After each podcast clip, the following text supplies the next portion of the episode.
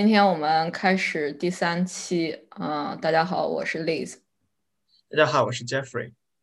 这一期我们主要讲的这个内容是这个 Gender and Psychiatry，就是相当于是性别和呃精神疾病有关的历史。我和 Jeffrey 两个人应该是各自都都有读这个。一些文章，然后各各有偏重也，但是我们都共同读了第一篇文章。其实这篇文章是讲的，呃，那个时候应该是叫产褥期的精神疾病，其实现在看起来就应该是这个产后抑郁。这篇文章，Hilary Marland 在二零零三年发表的，呃的一篇文章，然后主要探讨的就是十九世纪的时候这个产后抑郁症。应该是这个样一个问题，Jeffrey，要不然你来先来大体简简介一下，或者是你读的感受。好的，我可能比较适合做那个文章的总结 summary，然后，然后呃，那个 Hillary 他这篇文章，他大概讲的就是说，在十九世纪的时候，妇女发生的一些产后抑郁，容易被医生为认定为精神疾病，然后呢被判定为精神病人。然后他这篇文章，他主要运用的是，呃，当时他就是包括爱丁堡皇家精神病院啊，还有还有沃里克呃那个临时平民收容所这样的呃这样的一些正式或者非正式医疗机构里面医生的呃笔记。这些病理笔记呢，它主要是描描述了医生的一种呃真实的一种呃实践经验，因此呢，他他会认为与那种。官方登记在册的一些文章会有很大的不同，在当时的一个背景之下，就是说，也就是说，十呃十十九世纪呢是是英国著名的维多利亚时代。维多利亚时代的时候，男性跟女性之间存在一种严重的不平等。然后当时对男性和女性的认知主要是认为男性是具有呃智力以及身体上的优势，然后呢呃也要承担主要的经济的压力，而女性呢主要是被认为一种是一种就是说。呃，说的不好听一点，像是一种男性的性欲工具，或者说它是一个比较低低一阶的产物。那么因此，那么妇女在当时的社会当中，主要的一种呃形象是呃一开始是女儿，后来是妻子，再后来是母亲，就是这样的这样这样的一些形象。因此，这是一个呃为什么产后抑郁会被认定为精神疾病的一个背景。这里还有，其实这个文章里面还说了一个很重要的一个背景，我觉得有一点啊，就相当于是这个产后抑郁。他过去是认定是一个有一个社会阶级的一个地位划分，就相当于是比较这个贵族，然后或者是这个 upper class，他才他才会有这个精神产妇的精神疾病。结果这个作者他在这篇文章里面，因为他用到了呃贫民窟，或者是说因为这个爱丁堡的这个庇护所。它有很详细的这个档案记录，这个档案的记录方式上，首先和原来不一样，它没有原来的那种知识化，它是很详细的这种，有点像呃，就是一个案例一个案例，呃，有专门的记录人员来记录这个，有点像现在的这个精神病的这个医师，呃，对每个案例的这种记录，它没有那种知识化突破以后，它就会呃比较容易的去反映更多的这个。病人的这个细节，然后另外一方面是因为这个大部分的这个病人他是来自贫民窟的，或者是说呃这种 working class，所以在这个呃历史背景下，他就是相当于是对过去的那种只是认为这个产妇抑郁症啊是这个，比如说这种呃。高贵族阶级或者是这种经济能力比较好的这个阶级的女性才会得的这样一个问题，就产生了一种质疑。这篇文章，说实话，我不知道是因为 我当时读的原因，就读的时候，嗯，这个背景音乐放的太太悲伤了，还是因为我 读的时候看到这个他因为这个整个行文中引用了大量的这个。描述就是对于原一九也一八五几年，然后到一八六几年的这些所有的产妇，呃，抑郁症的这些病征的描述，然后他进行了一系列的分析，然后当然他引了这些资料里面的这些用词，你比如说自杀企图、自残、杀婴、恐怖妄想、恐痛苦，感觉这篇文章我读完了十分抑郁，然后我花了很久我才其实是就相当于这篇文章我花了两天差不多我才读完，就是嗯。差不多，我中间读了一半，然后我觉得，哎，真的是越读越痛苦。然后，当然这还有很大一个背景，就是，呃，之前我也有跟 Jeffrey 聊过，就是可能是因为我年纪稍长，还是怎样，也可能是因为我是女性，就是比较多的跟周围的朋友去聊这个女性的精神疾病的这个问题。就产产产后抑郁这件事情，在现在的中国也是，呃，很经常被提起的。然后它有，它也有一个污名化的一个过程，就是说，嗯，我周围的朋友们，呃，母亲。当然，之前也有可能就是会有一些呃精神疾病的一些诱因，但是在产后呃得产后抑郁的人，其实多多少少，我认为呃大家都会有这个特征。这里面这个文章里面就是有提到了很多和当下中国也很相似的一些东西。就产后抑郁症这件事情，在现在的中国好像。没有特别被重视，大家知道会坐月子，对吧？就是 这个坐月子和关注产后抑郁还是不太一样的。坐月子的方式是什么呢？坐月子方式是你不能够洗澡，对吧？你不能够随便的社交，然后你不能够呃随便的就是走动，你必须要在在这个房间里，然后一直待着。当然，你家有家人陪伴，也可以有别人来看望你，但是这和你的。自由的，就是说，作为一个呃女性，然后你可以有自由的权利去到处想干嘛干嘛，这个还是不不太一样。就国外，我记得之前我有认识一个澳大利亚的呃朋友，然后他是生第二胎，生三生了三个孩子。然后当时我就有跟他聊起聊起来，就是说我说你们那儿是怎么样治疗这个，就是怎么样关关心产妇，你们有没有坐月子？然后他就跟我说了一个一点，就是他们没有坐月子这一项，但是政府会给你补助啊，补助什么呢？就是他会配一个有点像是保姆一样的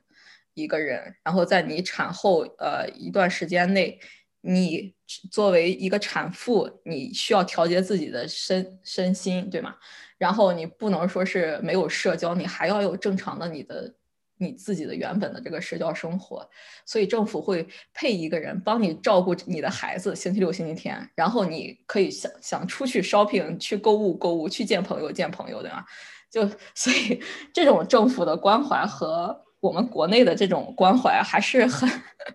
家庭的这种关怀，我觉得还是很不一样的。这个文章里面，呃，进行这种文本分析以后，这种判断是归因于讲将这个产后的精神错乱是归因于社会和家庭关系，还有这个家庭压力的。这个，嗯，和我自己的观察，我也觉得这。就对现在的我周围的朋友，就是得这个产后抑郁的朋友们，或者是他的父母们的这种观察也是很相似。就是说，对于这个产妇的关心，可能更主要的是，呃，应该是来来自于他的家庭是否是有忽视对他的这个陪伴，嗯，尤其是丈夫的这个角色。在他生产后这个阶段内，他是不是有对他有很好的这种心理的陪伴？他并不是说是，呃，你你只要工作然后给钱这样一个事情就就就结束了，而是说是更多的应该像是一种夫妻间的一种陪伴吧。我我的想法，我的因为我不知道说的对不对啊，但是我我的感觉就是说，西方人的对产后的，就是说。调理和中国人坐月子最大区别在于，中国人坐月子，他是为了防止产后一些感染啊、死亡的一些情况。因为就是古代会有那种叫什么，呃，好像那个病叫产褥热，还我也不知道是什么，但是大概就是说，呃，就是产妇在那个产后身体比较虚弱，然后呢需要进行一段时间调理，然后这段时间调理里面就要要忌什么忌什么，然后适合吃什么，然后哪些东西要准备好，然后呢最好不要不要多运动，因为你身体不够好，所以。坐月子这个是一件传统的行为，然后呢，它是一个就是说，呃，让产妇保持身体活力，以防止她死亡的一个过程。然后呢，呃，西方的产后调理呢，它是已经就是说相当于呃跨过了这一步，就是说。呃，它不仅是注重，就是说你产后要干什么干什么，而更注重的就是说你的除了你的身之外，还要有你的心的一个调理。就是说，呃，我我除了防止你就是说出现了一些意外疾病，然后导致你死亡之外，你你我也不希望你在这段时间之内，因为没有跟人接触，或者说因为呃突然突然担任母亲这个角色，或者因为你的丈夫不在你身边而发生了什么什么什么样的一些精神的一些疾病，而我会给你一些精神方面一些调理，比如说我会给你派一个保姆啊，我会给你。呃，进行一些那个呃，互社交运动、社交活动啊之类的一些一些一些辅助措施。然后呢，但这个事情在中国是，就是说在新方面的调理是很少出现的。因为我之前读过一篇文章，就关于，因为中国现在有很多月子中心嘛，其实呃，月子中心这个东西，它它相当于把你的产妇整整体的给你搬进去，然后呢，呃，每个人一个房间，然后会给你配备一些非常好的一些饮食。但是呢，同样的这些月子中心，就是说它的服务很周到，但是它也不会说是。就是说，给你一些很周到的一些心理服务，就会会让你能够呃逐渐的担任起母亲这样一个角色。然后呢，我觉得最重要的这样这样一点就是说，呃，在这篇《失望与凄凉》这篇文章里面，他讲到了有一部分当时的维多利亚时期的女性，她们变成产后的。被诊断为产后精神错乱原因，是因为她们突然没有办法去担任母亲这样一个角色，也就是说，他们对自己身份角色转变是很突然的。而当时的男性，要大部分的是对女性是不关心的，对自己的妻子是不关心的，因此他们要骤然担任自己完全的一个重任，这种情况下是很难以承受的。而这个事情在目前的国内是一件很普遍的一件事情，所以说我我觉得，因为我没有体会到这个就是产后抑郁这样的一个事情有多严重，但是呃，学姐刚才的描述让我觉。觉得这个事情应该挺严重，然后这可能是一些原因吧，就是说，呃，国内的一些对精神方面的一些重视，呃，并不是像西方那么高。你刚才提到的这个，呃，他的这个女性角色的转变，啊，其实他在这个文章里面也提到了，就是说，这个产后的精神错乱归因，它其实是有两个方面，就一方面是社会因素，还有家庭的这个压力，呃，你或者是你是否能够。很好的平衡这个这两个角色，它呃是导致你这个产后抑郁的，嗯，很重要的一个一个原因方式。然后他在这里面就有提到，因为他用的这个资料很多就是呃底层人民的嘛，嗯，这个技术，所以当时很多的他分析了半天，这个产后抑郁或者是这种精神疾病的产生的根本原因是什么？其实是因为贫穷。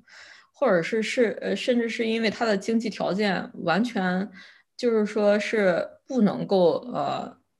养育这个孩子，或者是他这个产妇她本身就一直在遭受各种各样的，比如说饥饿，然后其他的一种疾病，然后再加上这其中还有一个男性角色，就是在他的这些底层。家庭中出现的这个，比如说家暴，他在这个文章里面还说了有一点，这个也和现在中国有点像，我看起来有点就像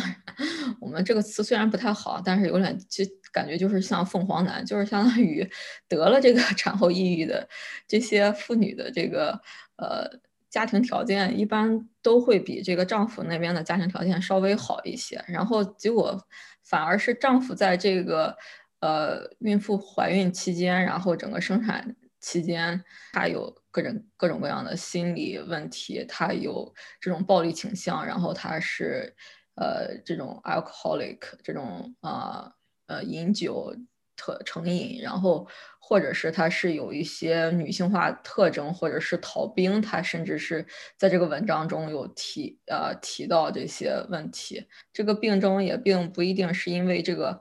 怀孩子这件事情，然后造成了她的这个抑郁，她可能就是也有经济上的原因，然后也有另外一方面就是这个丈夫是否能很好的承担了这个丈夫的角色也有关系。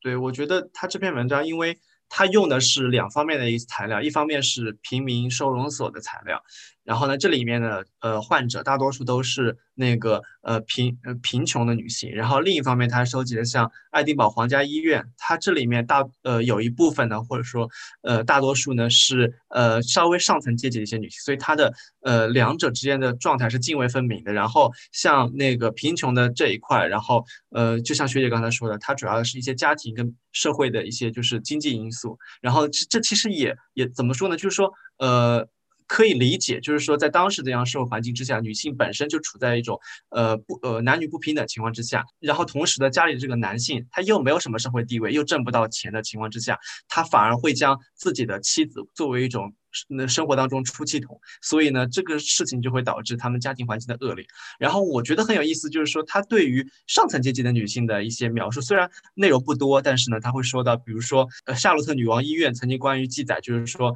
就是他们这些上层阶级的母亲，呃，来这边呢，很多都是有私生子的，就是说，他生了一个孩子，但是呢，并没有结婚，或者说并没有实质上的一种承认。然后呢，他他最终被他的那个。这里面用一个叫“朋友”这个词，但实际上其实就是他的那个呃男朋友所遗弃了。然后呢，他为了掩饰自己的羞耻，然后他同时他他又没有经济足够的经济来源去照顾他自己的孩子，然后呢就不得不来去申请进入这样的一个精神病院的这样一个机构，来得到一些救助跟支持。他们是受过高等教育。然后呢，却又被残酷的抛弃。然后还有一部分人，他他会讲到，就是说他们呃是是是有过各种各样的一些。呃，熏陶什么琴棋书画之类的一些修养式的一种栽培，这些呢也也可能会被精神病呃精神病学家视为呃这些上层妇女精神错乱的一些诱因。就是说，呃，他他可能喜欢，他甚至在分娩的时候也会也会自娱自乐的朗诵诗歌，这可能会导致他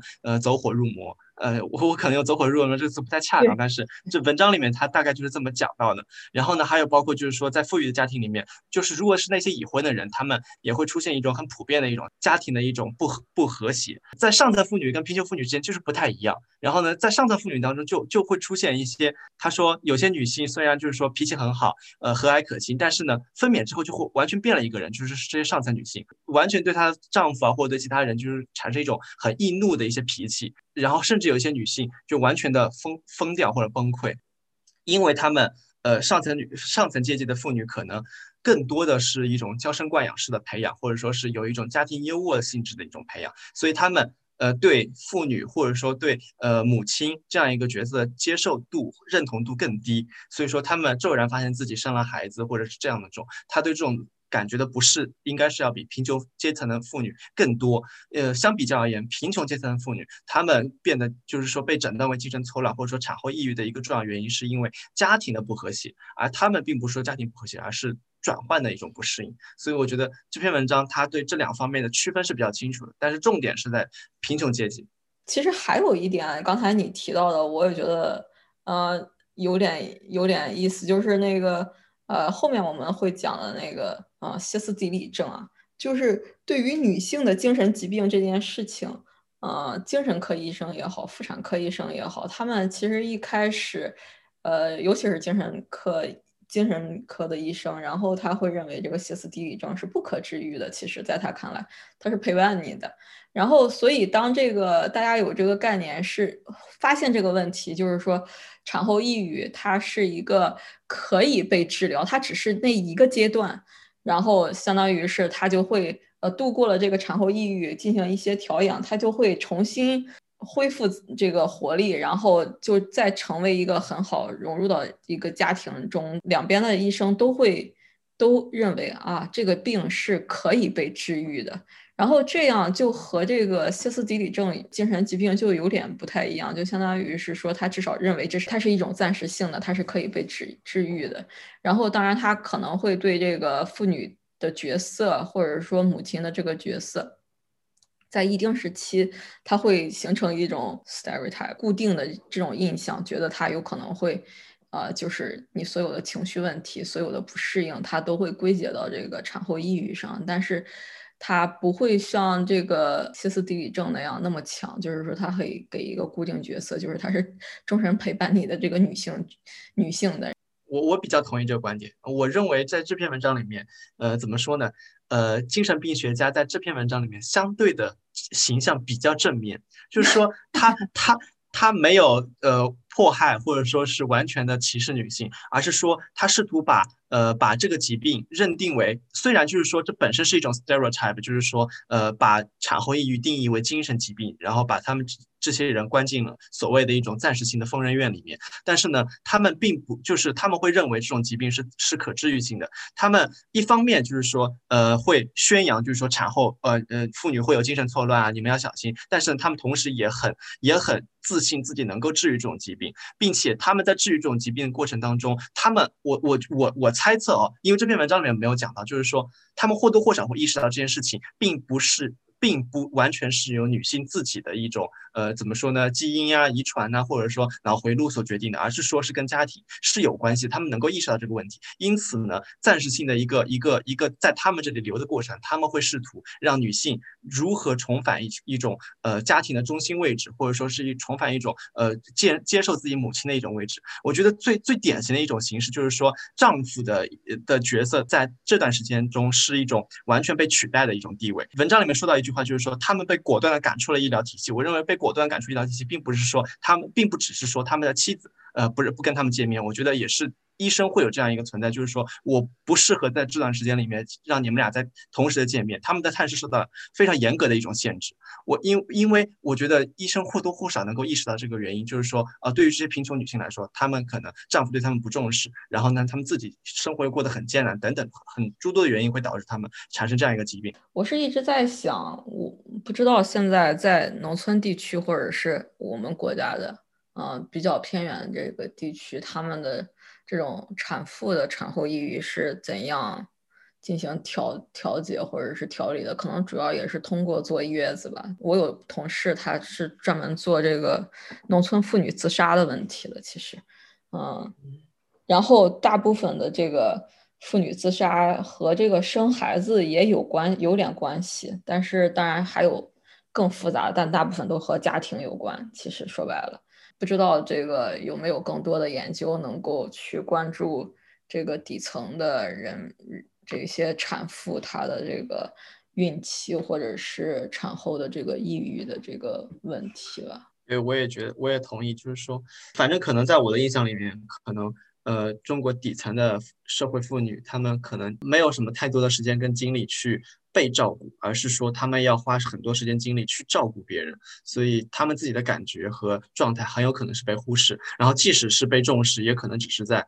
呃，那个生理层面，就是说你要调养好。然后呢，如果把这个生理层面再跟中国的重男轻女的一种社会思想结合在一起，那么很有可能就变成了：如果我生了个男娃，好，那么我我的婆婆或者说我的家庭就会就会说：哎呀，你生你生得好呀。然后呢，就会就会让你调理好身体，你对我们家是有功的，然后或者怎么样，然后。如果你生了一个女娃，那么婆婆有可能就是说对你很生气，对你就不管不顾；也有可能说，啊，我让你调理好身子，那你能再给我生个男娃？然后他们的心理变化状态什么样子的？我觉得应该是，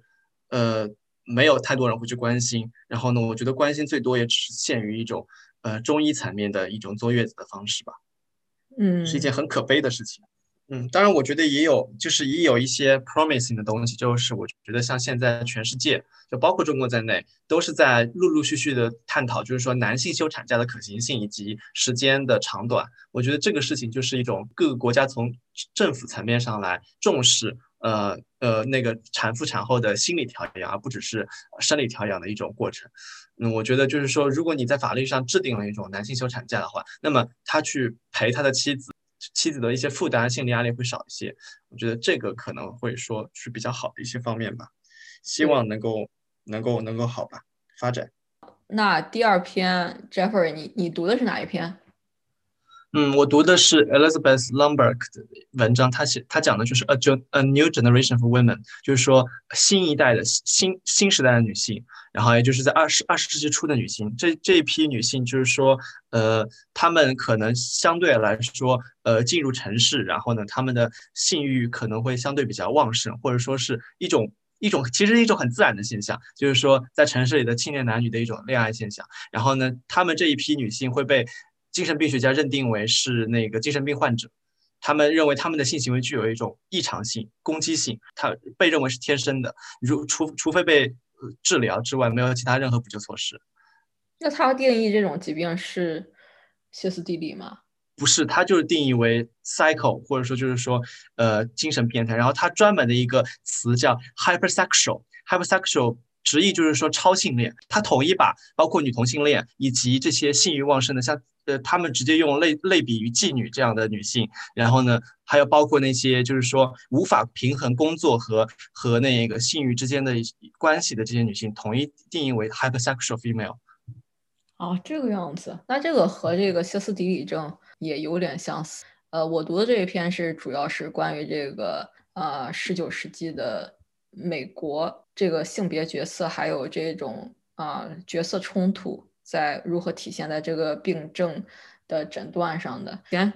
呃，一定要反思，就不要反思，要批判一下这个弗洛伊德代表的这个呃父权之下建立的这个精神疾病的研究的这个体系。这个呃，有很有有有一些人呃有问我，就是说我们这个呃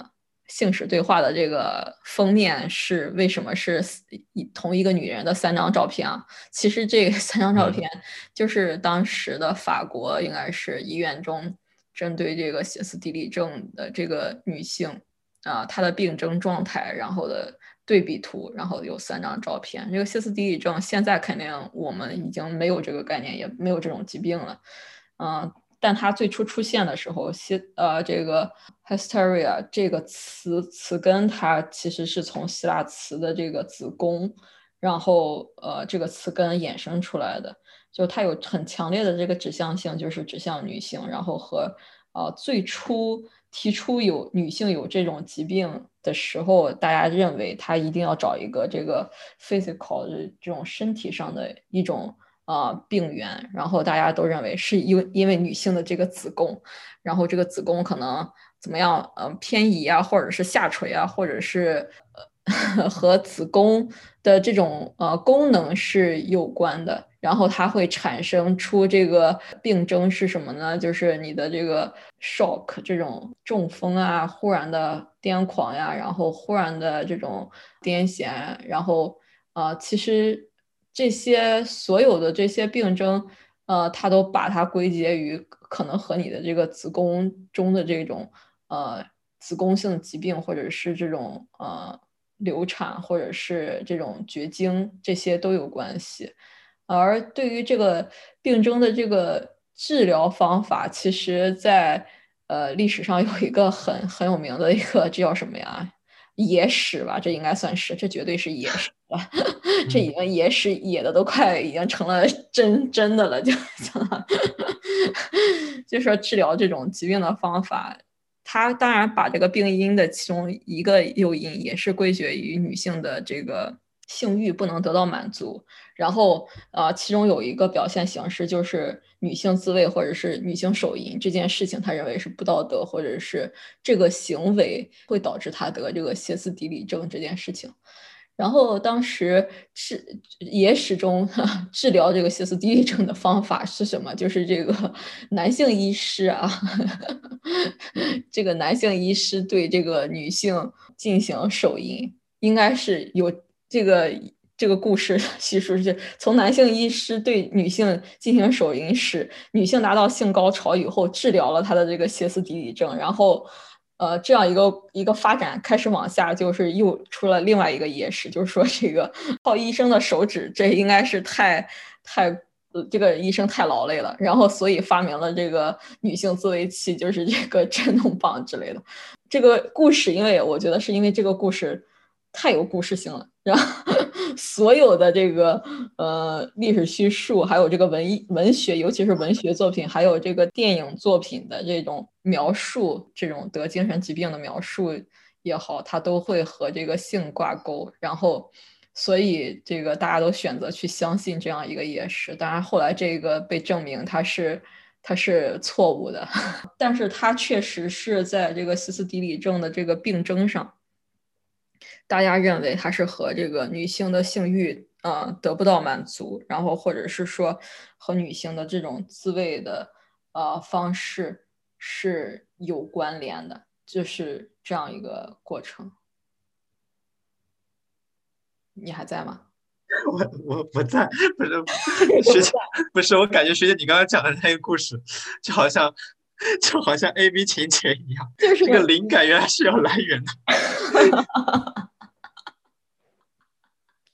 哇，你这个我确实是没有想到 A V 情节，就是这个故事真的是 fantasy，对于这个写剧本的人来说。所以英剧还有一部英剧，就是叫《歇斯底里症》，然后基本上就是应该是个小黄片类型，也不应该是小黄片，应该是讲述女性那个维多利亚时期女性欲望的这样一个片子。然后关于维维多利亚时期的电影有很多，但是出现一个女性精神疾病有这样一个概念的时候，它都会联系到这个歇斯底里症上。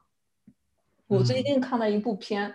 是个 lesbian 的片。嗯，然后是那个凯特温斯莱特，然后是是菊石吗？啊，对，菊菊石，你有看菊石吗？我我没看，但是我知道这个片子，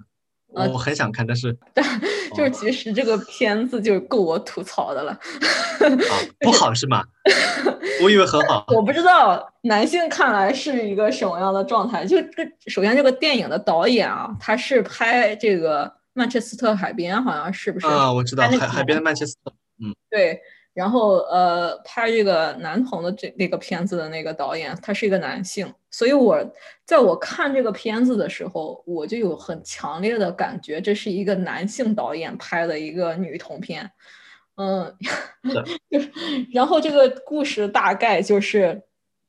罗南他演的这个角色，啊，他其实。呃，现在看起来，她应该给她的定义就是她得了歇斯底里症，因为她一开始，呃，她有她的丈夫，她想要跟她的丈夫进行这个性行为的时候，她的丈夫总是拒绝她。然后她的丈夫是一个地理学的地质学的一个爱好者，那个时候就是，呃，有这个女性一直在被受受到社会压抑，但其实是，呃，凯特温斯。温斯莱特他演的这个角色，他是一个英国很有名的地质学家，但包括他发现了这个呃收藏在这个大英博物馆中的一块化石，但是这个化石永远会被贴上男性的名字，然后把他的名字给盖掉，然后。这个罗南呢，她的丈夫就是她的仰慕者之一，然后就带了这个，然后他妻子当然也要治病，就是这也是这个文章里面提到的一点，就治疗歇斯底里症对于这个贵妇这个上 upper class 他们的治疗方法是什么？一般都是去海边啊，找一个环境比较好的方地方，然后进行调养生息，然后就是呃，甚至有这种冷水海域这种 海域，就要是冷水浴的这种方法。我看来，她应该不算是一个女同片，她应该是这个女性 表现的这个罗南，她应该也不是，她完全是一种感觉，像是性性欲得不到满足，然后所以去找了呃凯特这样一个关系。讲讲我这一篇，就是呃，就是就是呃，超性的女性，就像徐姐你刚才说说你读那一篇文章读得很沉重，反正我读这篇文章我就读得很沉重，然后就是有点。有点一开始没有办法去接受这样一个观念，但后来我觉得，嗯，这篇文章可能说的有一部分道理吧，但是我我我没有办法说到完全认同。然后呢，就是说他这篇文章里面讲到，就是我刚刚说的，就是说精神病学家将那些性行为具有异常的、具有攻击性的一些女性诊断为精神病患者。这篇文章认为，这篇他的观念相对于维多利亚时代是有进步的。为什么？维多利亚时代的时候呢，他们当时的性观念是，呃，认为男性是有淫欲的，但是男性的淫欲是合理的，而女性呢，应该做到的是没有欲求，无欲无求，就是说，女性应该是困在家里面，在象牙塔里面，就是说，不能有任何的婚外情或者是其他一些事情。然后呢，相当于男性的淫欲合理，而女性必须无欲。然后这是维多利亚时代一种性观念。然后呢，到了这个十九世纪末。二十世纪初的时候，这些精神科医生。他们认为，呃，首先他们承认了女性是有激情的能力，有性的能力，然后呢，同时也剥夺了维多利亚时代对他们进行的一种所谓的一种保护，就是说他们他们呃在承认女性有性能力的同时，认为女性是一种性掠夺者，而男性是一种性受害者，也就是说，女性的一种性的一对性过激呃过分的一种要求，会导致男性被女性所捕食，然后呢会陷入一种很那的迷惘一种程度，然后呢这个的伴生是因为在在二十世纪初的时候，这批女性，这批年轻女性是第一批住在大城市的单身年轻女性，就是这是整个西欧社会的第一批，或者说在英国社会是第一批。不仅她们搬入了城市，然后他们还进入一种城市的劳动力市场，呃，工厂啊、牧师啊，还有这种，他们都是一种青春期女性原来做不到的一些职业。然后呢，他们在这些这这些领域中进行一种呃呃的参与，同时也对性进行了一些参与。这篇文章探讨就是说，呃，这些工作女孩跟妓女之间到底有什么区别？这这些那个精神病学家对这些人的观察认为，呃，因为。女女性本身不受尊重嘛，所以他们挣不到钱，呃，难以支付他们在大城市的食宿啊、车费啊这些东西。然后一一部分人，他们选择一些性交易，然后另外一部分人说他们拒绝这种呃这种性交易，然后呢就过得非常非常艰难，然后呢最终又导致进行一种沦陷。然后呢或者说是呃他们一方面拒绝了那种与性交易然后换取钱这种方式，却成为了因为他们没有足够的钱。进行的这种生活，却成为了别人的猎物，就是说是被迫的。然后不管是主动还是被迫，他们就最后都都成为了精神病学家口中的一种呃性的掠食者，就是说女性是性的掠食者。也就是说，在这篇文章里面就体现的这种精神病学家、社会学家，他们都指责的是女性妇女，他们呃认为是一种就是说掠夺者，或然后他们基于的这种这种观念就是说男性的追求的性快感。是合理的，或者说男性不追求性快感反而是一种神经病的状态，而女性的追求性快感呢，呃，是不体面的。呃，虽然普遍，虽然我承认你有这种状况，但是这是不体面的，这是不合理的。在这种不合理的情况之下，那么女性如何追求性快感？他们会依靠一种不正当的行为，或者说他们认为男性的追求性快感是很直接的、很正当，而因为直接所以合理。而女性的因因为他们是耍阴谋诡计，或者说在在呃突然在街上把你拉走，然后这种行为是不合理的。然后呢，所以他们是一种没有道德感，所以他们是病态的。呃，所以因为病态，然后他们又没有办法去解释，所以他们认为这是天。天生的，所以你就是一种天生的呃性过度的一种精神病患者。对，所以这篇文章最后看起来，它关键是很关键是很那个啥，但他这篇文章中心是中心是想说，呃，这个时代相对于维多利亚时代的，呃，就是这些精神病学家他们的观念是有进步，因为他们至少给了女性一定的话语权，认为女性的性是合理的。然后，但是呢，呃，我我仍然是觉得这个观点从现代的观点来看是非常非常的我难以接受的，因为他们直接就相当于把这些性过性过度的女性跟妓女所等同，就认为他们都是那个啥的，但实际上很讽刺，就是说妓女。它其实是呃，或者说源于我我中世纪和维多利亚时代，他们当时是女性追求女性无欲的一种替代品，因为女性无欲，而男性的欲望是合理的，所以必得不得不创造出妓女这样一个职业，以满足男性合理的欲望。而现在他们又变成说女性呃的性过度是普遍，但是不合理，所以说他们是与那些妓女等同，而妓女又是他们自己创造出来，所以这是相当于一种偷换话语，我觉得是一种偷换。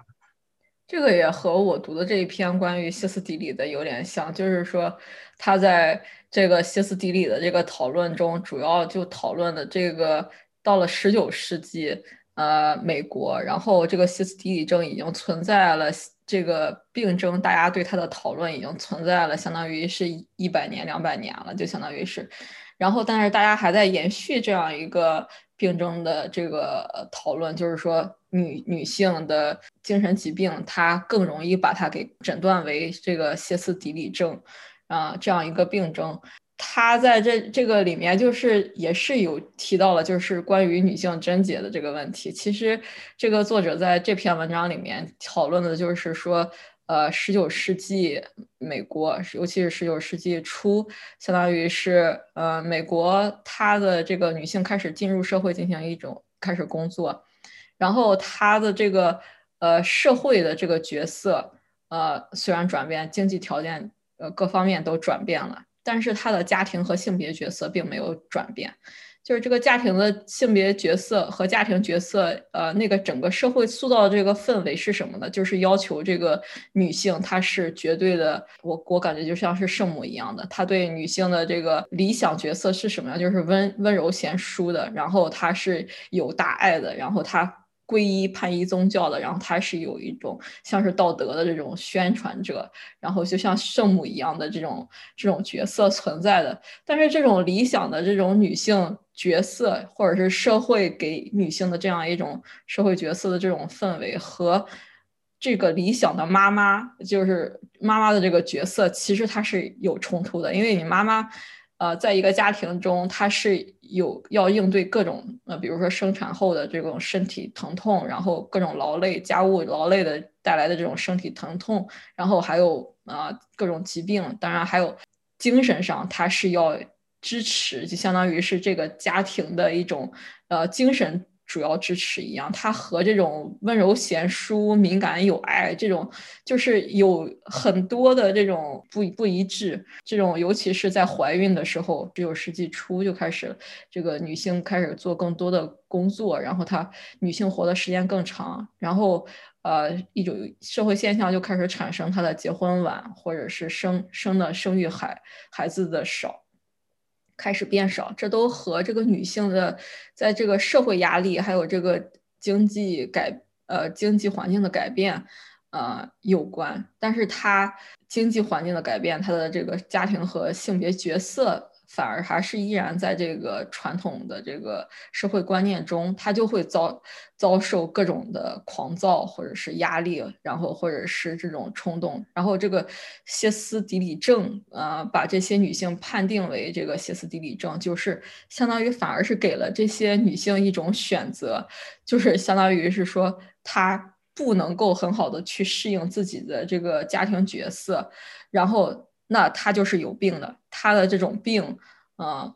我们给他一个归类，这个病的归类是叫什么？就叫歇斯底里症。呃，我我我我想也不是说题外话吧，就是其实我的感触就是说，呃，其实呃呃怎么说呢？不管是中国还是西方，它强烈存在的一种呃社会传统范式，然后呢，它是跟。呃，女性的发展是一种格格不入的关系，因为传统社会范式是迎合男权社会的。然后呢，我觉得西方最典型的其实就是宗教的一种氛围，因为其实像基督教这样的一种宗教，它它的诞生其实就是在。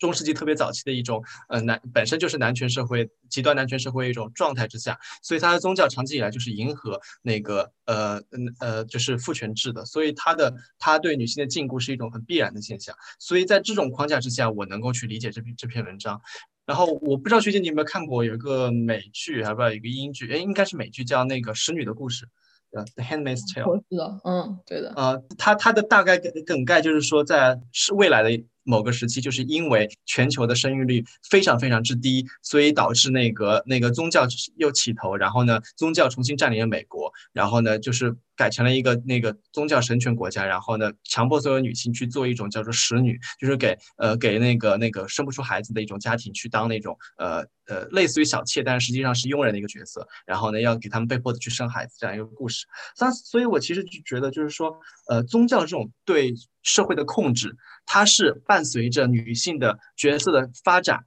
就是说，特别是像我这篇文章里面讲到的，十九世纪末二十世纪初，女性进入社会之后，它是逐渐减弱的，因为它是一种必然的趋势，所以呢，才会有目前西方社会的一种很自由的一种社会状态。呃，但是呢，就是说，它宗教的影响力并没有说是，就是说，虽然大家呃女性变得自由，但它它它并没有说就是说完全消退到我尊重女性，我平等女性，它没有，它它的宗教的教义还是跟原来一样，所以说它的。本质上，它还是一种是无法相容的。所以，我如果把这篇、把这两篇文章联系到现代，我是我我自己的想法就是说，我可能会像摒除，呃，对中国来说，就是摒除中国传统一些陋习一样的去摒除宗教一样这样的东西。当然，我知道西方人不会接受这个这样一个概念，但是我觉得它的本质上还是一种不尊重的，以及是一种不平等的一种一种概念。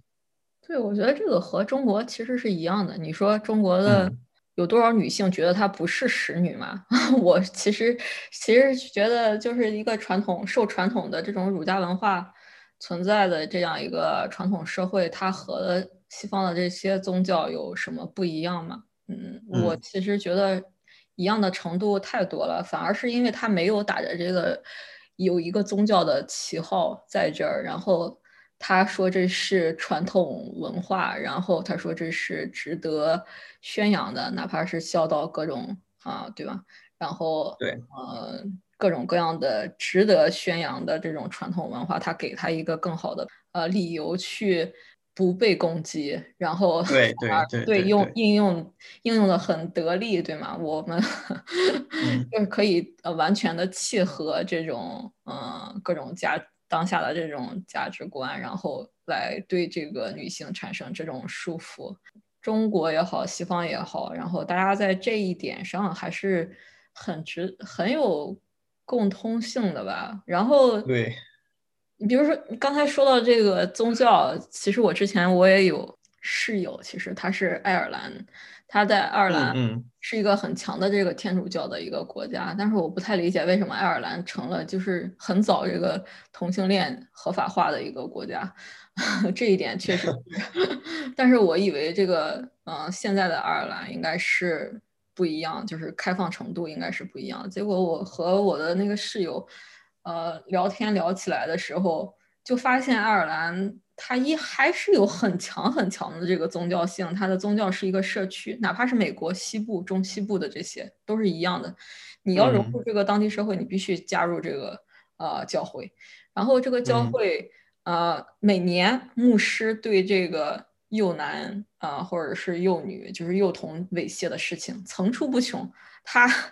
他的小时候就跟我讲到，就他完全就是经历了周围的这个他的好朋友啊，就是他看了无数个牧师被换来换去，有的牧师可能还即便是这个猥亵的事实很呃很有利，但是这个牧师他可能还替换不了，但是他的所有的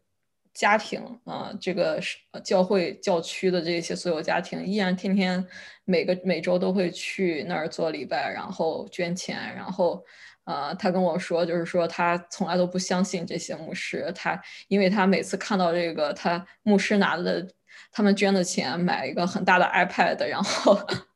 开着好车豪车，然后 在那儿宣教的时候，他就觉得这个完全是一个不能理喻的一种行为。但是他的作为他的父母，他们祖祖辈辈都在这个社区，对吗？他也离不开这个社区。嗯，然后那这个。呃，教这个宗教对他的这种束缚也好，他形成的这种社区文化也好，他很难去推翻。那对于他来说，他们父母的应对方式是什么？就是他不可能去突破。然后结果这个爱尔兰的，再加上这个医保体系也真的是很有问题。就这个国家的这个政府财政其实已早已经破产，也就是英国给他一定的兜底，然后能让他。呃，这个比如说爱尔兰人民能够享受和英国人民一样的这种医疗水平，如果你来英国的话，然后这个女生，我的那个室友，她在她的，我是当时都不知道有这种东西存在，就是他在他的这个左臂，当时我还能够感受到，就是皮下上臂的皮下，嗯，还有一个那个呃埋植器，避孕避孕剂的埋植器，啊，他就跟我说，呃，你。女性对自己的保护措施是什么？就是你小的时候，就每个人他周围所有的女性的这些朋友，大家都会去植入这个埋植器。但是这个埋植器其实对他自身的这个嗯激素调节影响副作用很大。他的朋友就有两个人就是自杀，这种事情就是在现在。都还发生在爱尔兰，你你就发生发生在一个同性恋都已经合法化的一个国家，所以我觉得美国也是，就是有一些中西部的一些教区，它其实是很封闭的，然后南部也有一些这个，它是很封闭的一个社会环境。嗯，它哪怕是对于当今的不是中国，就是我们看到的这些。呃，对于西方来说，它还依然是有很强的这种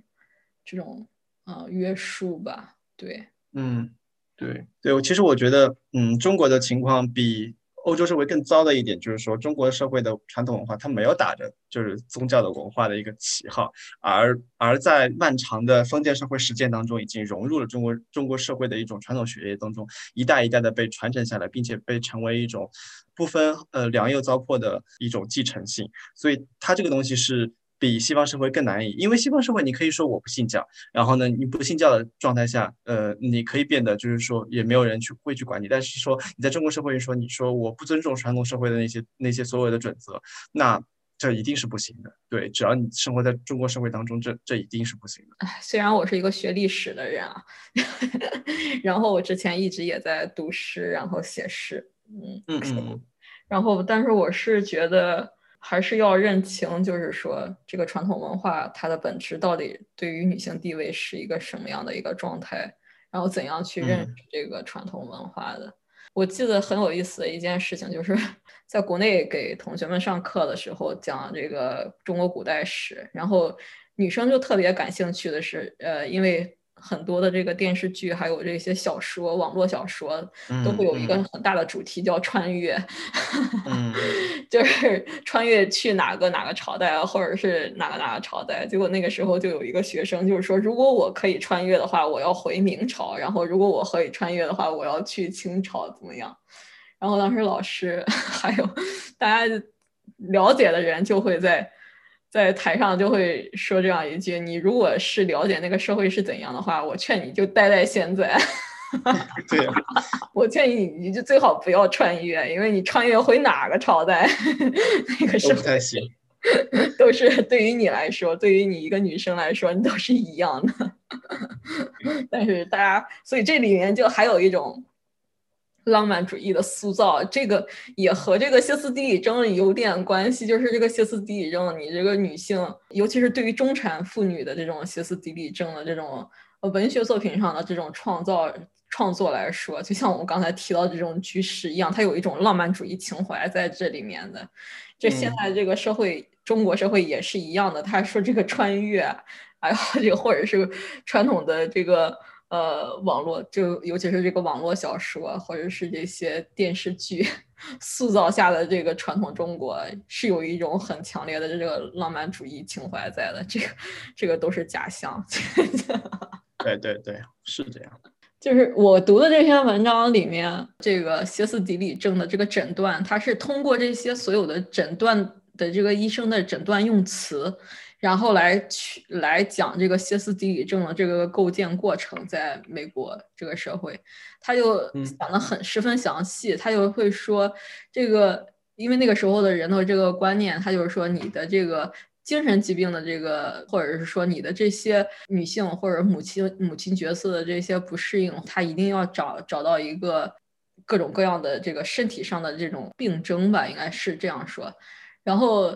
呃，到十九世纪前半叶开始，这个医生对这个歇斯底里症的这个诊断的这个病症的用词就开始不断的往往外扩大，各种各样的病症，它都可能呃把你，只要你是一个女性，然后你出现这些病症，你都有可能会被归为这个歇斯底里症。它甚至扩大到一个什么范围？就是比如说是包括一一般性的疾病，你没有味觉了，啊，没有嗅觉，然后听力不太好。或者是皮肤上鼓了个包，或者是头痛、胸痛，或者是胯骨痛、脖子痛，这些所有的东西，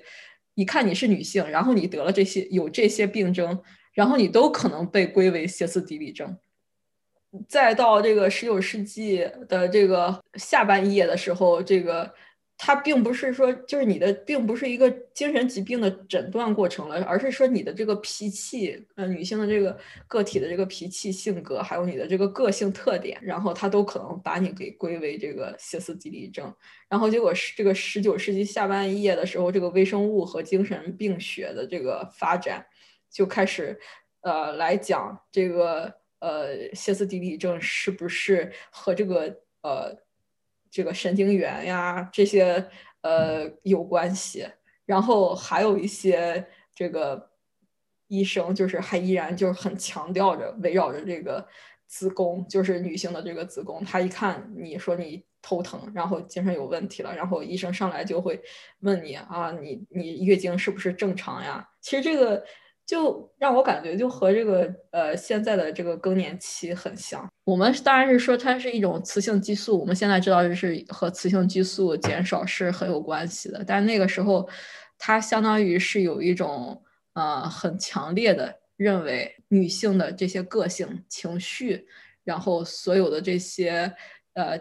家庭角色，他认为你是不不符合这个应有的这个家庭角色的这些行为的。这些所有的病症，他认为你就是得病了，那你得病了，你就是不正常的。然后我一定要给你找出一个病因来，然后这个病因是什么？他可能就是把它全都给归为你得了一个病，这个病叫做歇斯底里症。然后后来就会发现，这个歇斯底里症概括的这各种各样的病症太广泛了，它根本就不能够。它是否就存在这样一种病，叫做这个歇斯底里症？它是被构建的，还是不是被构建的？这个就造成了整个精神呃疾病史，然后这个学科精神疾病学科的这个重新思考，然后最后才把它重新给推翻推翻了。然后，嗯，这个社会范氛围上塑造的也是这样一个氛围，就是说，呃，你不能适应这个家庭角色，你产生了各种各样的症状，那我给你一个理由，就是你得病了，呃，是正常的。得歇斯底里 歇斯底里症是正常，这个和更年期也很像，就是说啊，你女性到了这个差不多这个绝经或者是更年期，呃的时候，然后你可能有发一些脾气或者怎样，他觉得啊，你就是更年期了，你你 他这他给你一个理由，这个理由就是你 你更年期，你得了一种精神疾病，然后或者说你得了这个歇斯底里症。然后这是啊，我们可以理解的，这是一个正常的现象。然后男性反而是，当然到十九世纪的时候，一开始这个歇斯底里症是只有女性认为女性才能得，然后后来是发现男性也会得，呃，这个歇斯底里症有一些记录。然后这个男性的这些所有的精神上的这些疾病的这种表现，或者是他狂躁、忽然间的情绪低落，甚至是抑郁这些。他就认为这个是男性是不正常的了，所以他这里面就构建再构建，哇，这个整个社会氛围就围绕着这个这个性别角色，围绕这个歇斯底里症这个病症来展开的这个历史，确实是我觉得是很有意思，也很值得大家思考的。嗯，我我我也同意这样一个。我读这两篇文章，特尤其是这一篇，因为我刚刚说那篇文章是相当呃精神病学家相当于比较正面，然后这篇文章在我看来，精神病学家的观点就比较负面，因为他们会把呃，因为他们代表的是一种男性。主导之下的一种精神病的一种诊断方式，所以他们会认为接受不了女性的一种过度的一种性欲望、性倾向，会把他们认定为这是一种疾病，就像歇斯底里症一样，就是他认为超性恋是一种疾病。哦，这边又又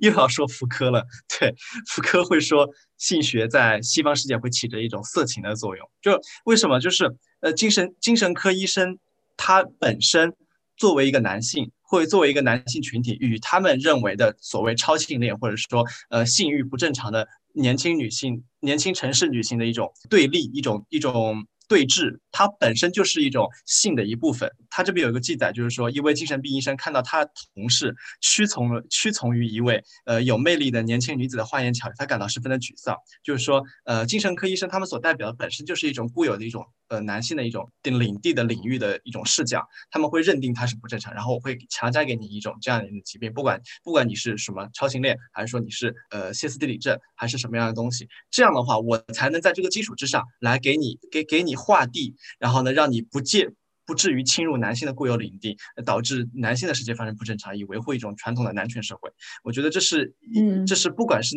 哪样一种职业，他都会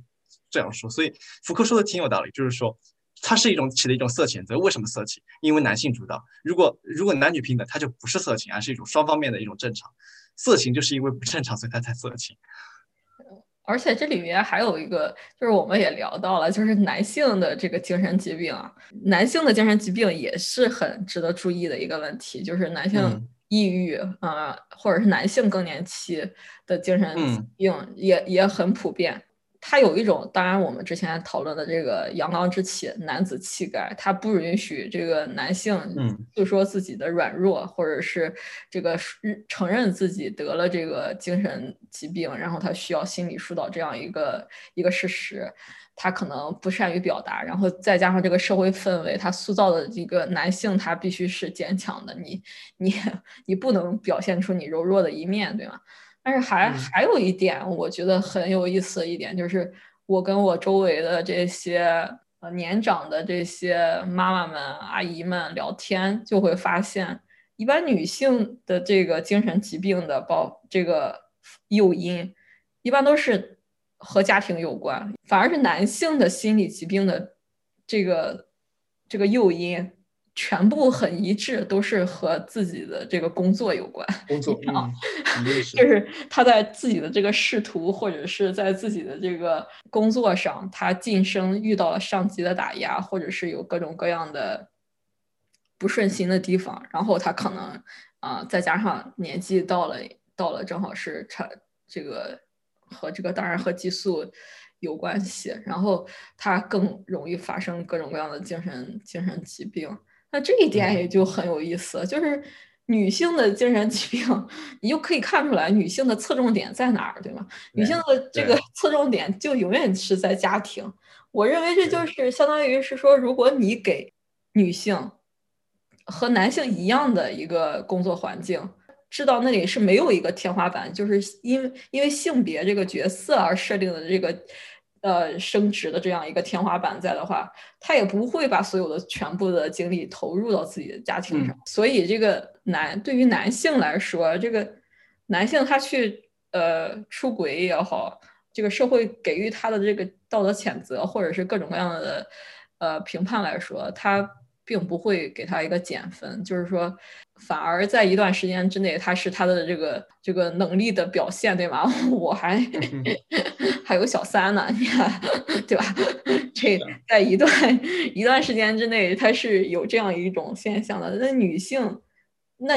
也相对的，无论你有多高的职位、多高的收入，还有多高的这个学历。他也不会是给你的这个对你的这个价值判断，它是一个加加分或者是增分的一项的，它反而是一个减分的一项。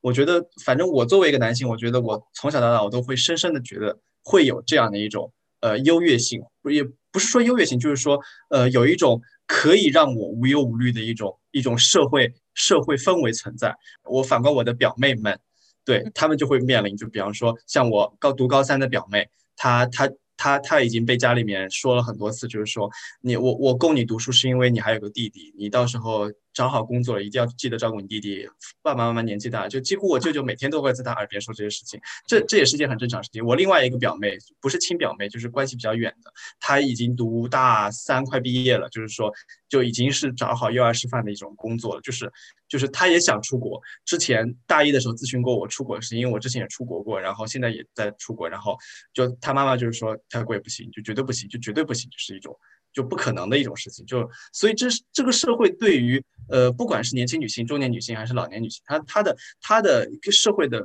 桎梏，它是一种非常也呃非常非常非常非常那个传统性的，并并且所有人都会认为这是一种合理性的软性桎梏，而并不是说那种严重到我们需要去上街抗议那种。硬性持股那种，比方说堕胎啊，那种是需要我我争取权益的。但是那些权益争取完了之后，剩下的一种软性的歧视，呃，工作歧视干嘛干嘛那些东西，确实